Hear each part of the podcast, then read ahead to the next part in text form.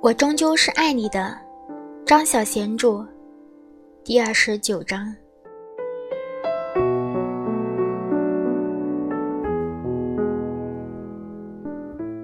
第二天，喜喜把剪短了的头发染成了褐色，她的一张脸看起来有点苍白。随后的日子，她每天都离开旅馆去散步，吸收阳光和新鲜的空气，脸上的苍白逐渐的褪尽。每一次在楼下大厅见到那个列传脸门房的时候，他表现得不冷也不热，免得对方怀疑他什么都知道了。他又开始做首饰了，他做了一套十二个星座的坠子。一天，他约了 B B 喝下午茶。B B 比他大两岁，是他以前那个小舞团的经理。小舞团解散了之后，B B 转到了艺廊工作。他认识很多行内的人。一直都有介绍喜喜去参加选角。B B 拎着一个提包走进了咖啡馆里来，一见到喜喜就说：“很久没有见到你的消息了，你失踪了？”“没有啊，我哥哥在德国工作，我去跟他住了几个月。”B B 点了一杯牛奶咖啡，问道：“西门庆？”跟潘金莲真的是天蝎男配金牛女吗？《水浒传》里面有这么写的吗？喜喜把口中的咖啡吞了下去。你说什么？就你上次说的呀？你说天蝎跟金牛注定是有性没爱的。喜喜想起来，那天碧碧要他把哥哥介绍给他，他只好胡扯了一番。哦。是占星家根据野史推断出来的。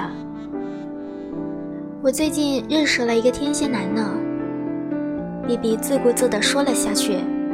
我把这事告诉他，他说他才不是西门庆呢。B B 说完，咯咯咯地笑了起来。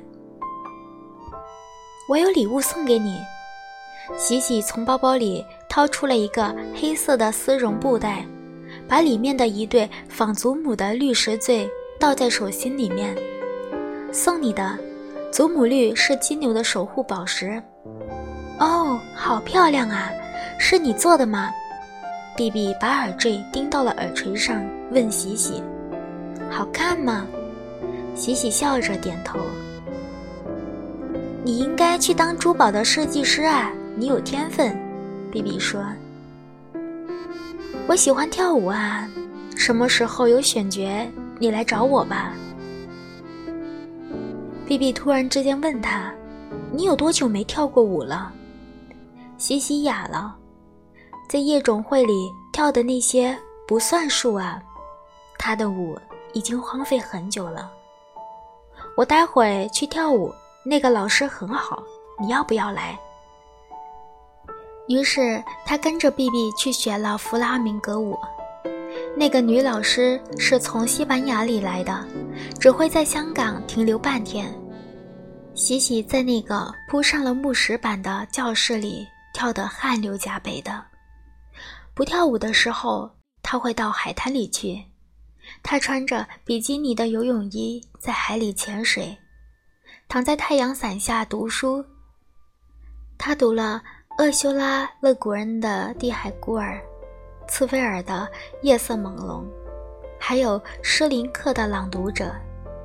施林克和林克只差一个字，但是那是从德文译过来的。到了晚上，他用一杯桃子味的伏特加来奖励自己。西西，你真是一个让人意想不到的女孩，我的好妹妹。看来我不用再担心你了，爱你的哥哥。这封信喜喜看了两遍，才从哥哥的邮箱里电邮给自己。那个月底的跟踪报告，有几张照片是他穿着比基尼走在海滩上的。她在照片中是一个快乐的女孩，享受着年轻的光阴。十一月的一天。喜喜终于有一个参加选角的机会，她一大早的把舞衣和舞鞋塞进了大如柔带的包包里，搭了电梯下楼。他心情很愉快，朝着那个门房嫣然一笑。门房有点受宠若惊的，他似乎是想以笑来回应。不过他的脸那么长，嘴巴又小，等到他两边嘴角向上延伸的时候。已经要等上好几秒钟了，西西已经等不及了，他着急的想看一下占星栏今天怎么说。可是今天的双鱼座占星没有透露出任何的玄机，没有今天是你的幸运日，或者是说今天你会心想事成之类的打气的话。他转而又读到了巨蟹座。有时候，你身边的那个人就是你的一面镜子，可以照出你的模样来。要是林克幸运，他也会幸运呢。可是巨蟹的星座并没有写着身边的人今天会令你刮目相看，或者是令你欣赏他之类的说法。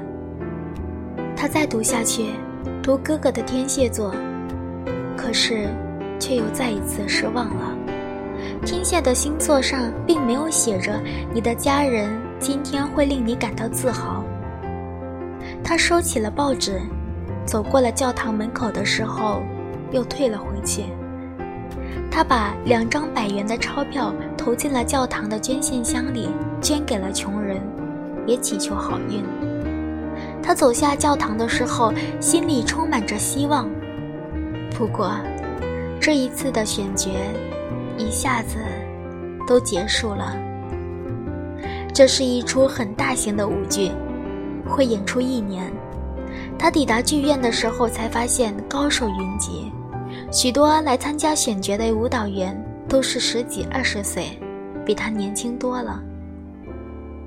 他在更衣室里换上了舞衣和舞鞋，战战兢兢地等在观众席上。前面几排坐着。舞蹈的导演，还有副导演工作人员，每个人的脸上都带着一张严肃的脸。他们要从超过一百个舞蹈员中挑选出不足十个人。舞蹈员零零散散地坐在了剧院周围聊天。喜喜偷偷地转头，瞧见了林克，他的头戴着鸭嘴帽，站在最后的一排阴暗的角落里。混在了其他几个来试镜的男舞蹈员中间。可是，林克没有机会看到他上舞台跳舞的样子。上午的选角结束，还没有轮到他。下午的选角刚刚开始没过多久，副导演就宣布已经找到了合适的人选，其他人可以离开了。喜喜根本没有机会上台。即使是可以上台，他也知道轮不到自己。整个上午，他看到的都是身手不凡的年轻对手。他在观众席上看得胆战心惊。他卸下了舞衣，换回了衣服，垂头丧气地走出了剧院。午后阳光明媚，他瞥见了头戴着鸭嘴帽的林克，混在对街的巴士站上等车。喜喜越过马路，直直地朝巴士站里走过去，吓得林克马上掉头走进了巴士站旁边的一个公园。但是他为什么要躲开呀？他只是很沮丧的想要有一个怀抱而已。但是他知道，那是不可能的。一辆巴士刚刚驶来，他搭上了那一辆巴士，他隔着玻璃窗。瞥见了林克从公园里跑出来，有点怅然地望着车子远去。当他回到了旅馆房间的时候，从窗帘缝里往下看，林克早已经在楼下守护着他。他隔着教堂的花园围篱里，跟着那个黄狗喃喃地说着话。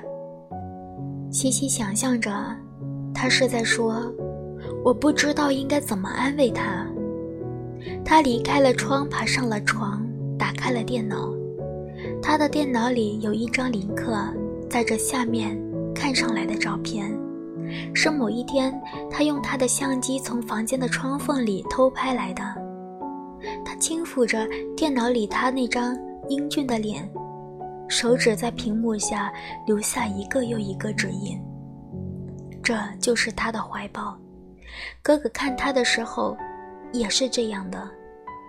他住在养母家的时候，哥哥有时候会来看他，而每一次哥哥走的时候，他都会跑去爬满了紫色藤蔓的阳台上，目送着他离去。